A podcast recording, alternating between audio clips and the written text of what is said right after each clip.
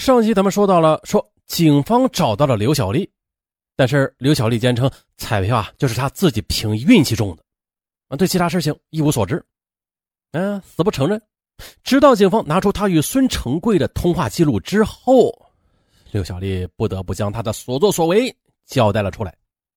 原来呢，刘小丽是通过表姐和彩票销售负责人孙成贵相识，孙成贵出两千元请刘小丽到西安做一个宣传，并且提前替他准备好了草花 K。于是呢，刘小丽就是凭借着这张草花 K 进入第二轮抽奖。关键点就在这儿了，他呢？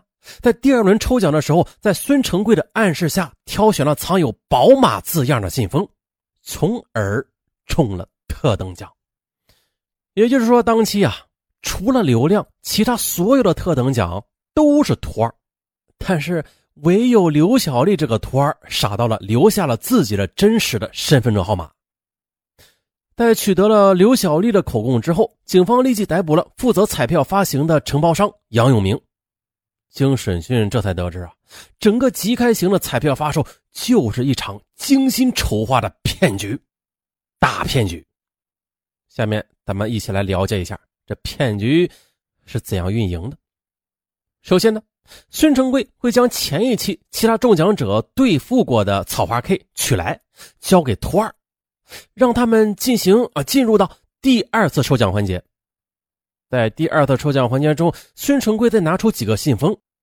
这其中一个信封里边有宝马纸条，孙成贵会暗示托儿去抽这个信封，从而骗取大奖。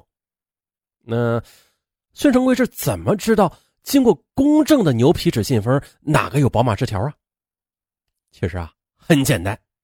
原来呢，中奖信息虽然是在公证处监督下密封的，但是保管者却是孙成贵的老板杨永明。杨永明啊，在保管时用一百瓦的灯泡去照信封，这一下子就看出哪个里边写有宝马的纸条，然后再记住这个信封的编号，这样就可以控制谁能中奖了。也就是说，真正抽中草花 K 的中奖者啊，不是托儿的那些中奖者，在登台时拿出的都是没有奖的信封，他怎么抽也抽不走宝马。这托儿在上台时嘛，嘿，再拿出有奖的信封，让托儿来抽取。如此一来，自然的是百发百中啊！托儿们可以依次的中大奖。那这样的话，按理说是不会出错的。但是当天偏偏的就出了娄子，杨永明犯了糊涂，记错了信封的编号。于是孙成贵面对刘亮时，错误的拿出了含有宝马的信封。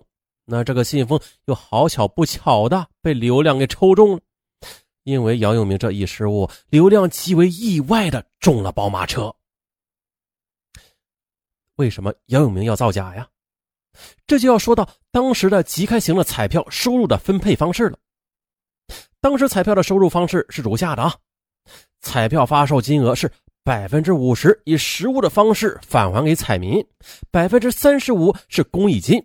啊，这百分之三十五的公益金，国家拿百分之十五。呃，陕西省的体育彩票拿百分之八，还有西安市的体育局百分之十二，啊，百分之三为彩票的成本，百分之一为省会体育中心的管理费，百分之十一归承包发行者所有。但是，发行彩票也是有风险的，广告宣传费用啊、场租啊、雇工啊，成本都是固定的。而问题来了，如果彩票销售达不到一定数量的话，那承包发行者会赔本的。我们就以三月的这次开奖为例，体彩中心发包给杨永民的售彩总额度是六千万，如果全部卖出，那杨永明可以得到六百六十万，那肯定是有的赚的。但是实际上只售出一千七百万的彩票，杨永明能收到的钱只有一百八十七万了，再除去资金成本、宣传费用。啊，还有场租这些固定成本，杨永明啊，其实也赚不到什么钱啊，搞不好还要赔钱呢。但是体彩中心会玩啊，他把售彩的业务承包出去，毫无风险的拿百分之十五加百分之一的收入。这杀头的生意有人做，赔钱的生意没人做呀。杨明自然也不会眼睁睁的赔钱，于是他打起了占百分之五十金额的奖品的主意。通过以上的手法运作的，都不用购买新的宝马车，这几辆宝马车啊，循环往复，来回使用啊，可以用到天荒地老。所谓的重德宝马，潇洒人生，不过是一个骗局罢了，是吧？搞清楚事情经过之后，西安警方立即决定了通缉二号犯罪嫌疑人孙成贵。五月十四日，孙成贵于山东威海老家被捕归案，但是。被捕之后，杨孙二人依然坚持认为刘亮是个骗子，因为啊，他们那天说确实有张草花 K 是伪造的。杨孙二人供称，为求稳妥呀，他们所使用的草花 K 彩票其实就是之前回收的真票，完全没有必要使用假票的。在三月二十三日意外送出宝马之后，杨孙二人愤愤不平，于是他们对当天的一等奖彩票进行核实。结果发现了，哎呦，有一张彩票的草花 K 居然是假的，而且啊，当天所有中过草花 K 的人，只有刘亮没有留下指纹存档，其他人呢，都按照要求留指纹了。杨孙二人一合计啊，认为刘亮一定是做贼心虚，所以不敢留下指纹。那假的草花 K 肯定就是刘亮做的。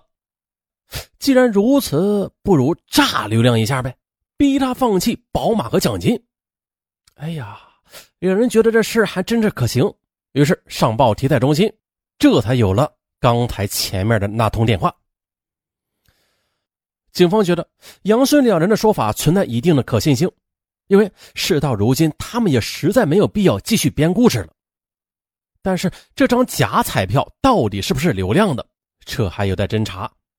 于是呢，警方决定继续调查假草花 K 的来历，包括刘亮在内。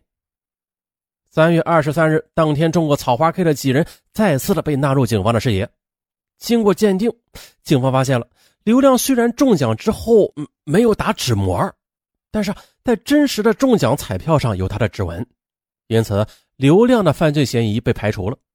接着又经过逐一的排查，警方终于发现当天中奖的刘先奎具有重大的作案嫌疑。六月三日，刘先奎和黄四清被捕归案。原来的，经过审讯得知啊，刘先奎和邻居黄四清听说即开型的彩票可以中宝马车，于是事先通过变造的方式伪造了桃花 K 的彩票，并且无巧不成书的于三月二十三日前往售票中心进行兑奖。黄四清变造彩票的水平颇高，一时骗过了孙成贵的眼睛。孙成贵晚上核对彩票时，这才发现存在假彩票。于是便用杨永明商量之后，呃啊，怀疑是刘亮所为，这才引发了其后的一系列的案件。哈，前边那个陕西省那个体彩中心主任贾安庆，由于之前拿了杨永明的好处，所以才敢以人头担保的笑话闹上了焦点访谈。整个事件的离奇之处在于啊，如果不是杨永明自己操作失误。拿错了信封，刘亮就只能中个普通的一等奖回家，嗯，这起作弊案也就不会被揭开了。但如果呀，刘亮当时的运气不那么好的话，抽取了另外三个信封，没有抽中宝马，那这起作弊案也不会被揭开。还有，如果不是刘先奎和黄四星恰恰的于当天持着假彩票去兑奖，还大大咧咧的留下了自己的指纹。那杨永明和孙成贵就不会发现假彩票，从而啊猜测刘亮是骗子，进而又串通体彩中心，意图剥夺刘亮的宝马车。再如果的，如果杨孙二人认栽，忍痛交出一辆宝马车，这起作弊案子也就不会被揭开了。还如果刘亮不是第一时间采用极端的方式引起公众注意，以至于捂不住盖子，那这起作弊案也就不会被揭开了。再来一个，如果如果不是央视记者亲临，正是诸多巧合赶到一起，这才促使西安宝马彩票案浮出了水面。贾主任那句“我以人头担保”成为年度流行语。事后人们才知道，贾主任的人头只值十三万元。大家听懂了吧？他收了十三万元的好处费。其实啊，此案的后续影响还是蛮大的。上文就记得，嗯，比较年轻的那会儿啊，经常看到大街上，就是这种即开型的，嗯，彩票，台上摆着小轿车，啊，反正一些各种各样的家电，太多了。现在没有了，为啥没有了？就是受此案影响。这不，五月中旬，国家体育总局下发了关于严肃查处西安伪造中奖彩票事件的通知，并且暂停了西安省即开型的体育彩票的销售。很快的，五月十七日，国家体育总局在全国范围内停止销售即开型的体育彩票。从此的小轿车前人头攒动的情景再也没有出现了。啊，曾经让他们骗了多少钱呢？那宝马彩票案件有关责任人受审了。六月四日，陕西省体彩中心宣布，刘亮所中的特等奖真实有效，并且向刘亮补发了宝马车和奖金。啊，鼓个奖，啊，鼓个掌，啊，鼓个奖啊！稍微没有中奖啊。六月上旬的，陕西省体彩中心有关领导及公证处人员相继的被刑拘。杨永明被判有期徒刑十九年，孙成贵被判有期徒刑十七年，还有的陕西省体彩中心主任贾安庆受贿十三万元，还这把人头卖了是吧？被判有期徒刑十三年。啊，陕西省体彩中心副主任张永民受贿三万元，被判有期徒刑七年。西安市体彩中心负责人樊红受贿九点四万元，被判有期徒刑十一年。还有造假彩票那两伙计啊。刘先奎和黄四清分别被判处有期徒刑四年和三年，公证人员董平因为玩忽职守被判有期徒刑两年，缓刑两年；刘小丽被判处有期徒刑两年，缓刑三年。至此呢，西安宝马彩票案终于是结束了，责任人也受到了惩罚，正义也得到了伸张。不过，彩票造假问题还存在吗？这？谁又知道啊？好了，本期案件到此结束，咱们下期见。哎，还是老样子，别忘了领积分打 call。上门感谢大家，拜拜。